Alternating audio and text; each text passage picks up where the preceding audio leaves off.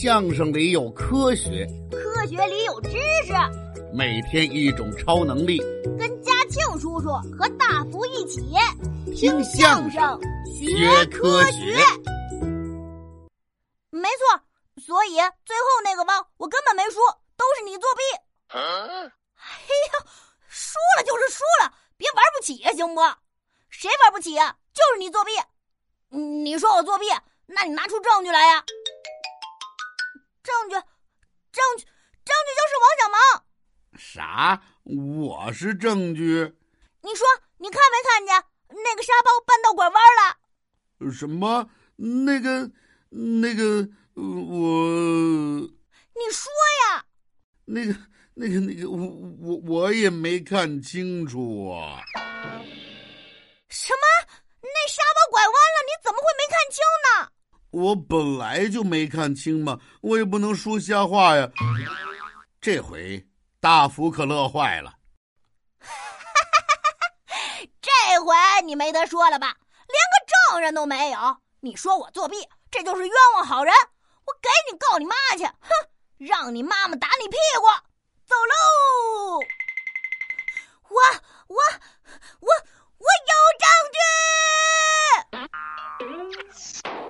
小九声嘶力竭的一声喊，让大福的脚步又停住了。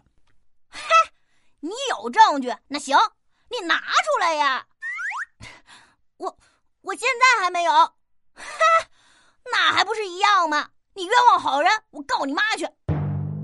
小九看到大福兴高采烈的，真是要朝自己家的方向走，一咬牙，一跺脚，喊道：“摄像头！什么摄像头啊？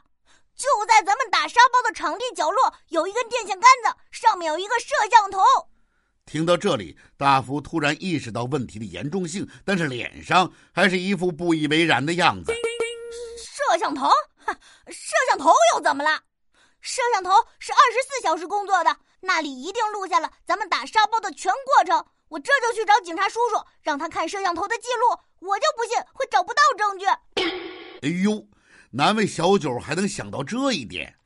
我一听这话可坏了，要是真的去查摄像头，肯定会发现漏洞的。到时候要跟警察叔叔还有更多的人解释，那就更麻烦了。那可不是嘛？可是现在怎么办呢？这时候，我的脑袋里边就好像打了一个霹雷一样，突然就冒出了一个主意来。什么主意呀？嘿，您就往下听吧。这时候，小九喊了一声：“王小毛，跟我走，我们去找警察叔叔。”啊，呃，真去呀？好了好了，我承认，我承认还不行吗？一听这么说，小九止住了脚步，回过头来说：“终于承认了吧？”是你作弊，对不对？不过仔细说起来，是我作弊，但但其实也不是我作弊呀。这叫什么话呀？确实啊，是用了点小手段，但是不是我用的。那是谁呀？老神仙，都是老神仙施的法术。一听这话，小九更生气了，跳起来说道：“我呀呀呀呀呀呀呀！”不可能！怎么不可能啊？因为根本就没有老神仙。这时候，王小毛说话了：“小九，不对呀！上次咱们俩在楼道里两头堵大福的时候，你不是承认了说有老神仙吗？怎么现在又说没有了？”各位同学，如果你不记得或者记不清小九和王小毛两头堵事件是怎么回事的话，请自行到《听相声学科学》第四十七回“绝杀两头堵”回顾该事件，否则下面的内容可能会让你听得一头雾水。没错，就是因为上次的事儿，我才这么说的。我不明白，上次咱们俩在楼道里一人一头，想要堵住大福，那样就证明老神仙就是他扮的，根本没有老神仙。是这么回事儿，咱们俩确实没堵着他呀。那不是就是说老神仙就是老神仙，不是大福扮的吗？不对，你还记不记得咱们俩当时没有堵上他，是因为什么？因为他去帮数学老师搬卷子了呗。怎么了？怎么了？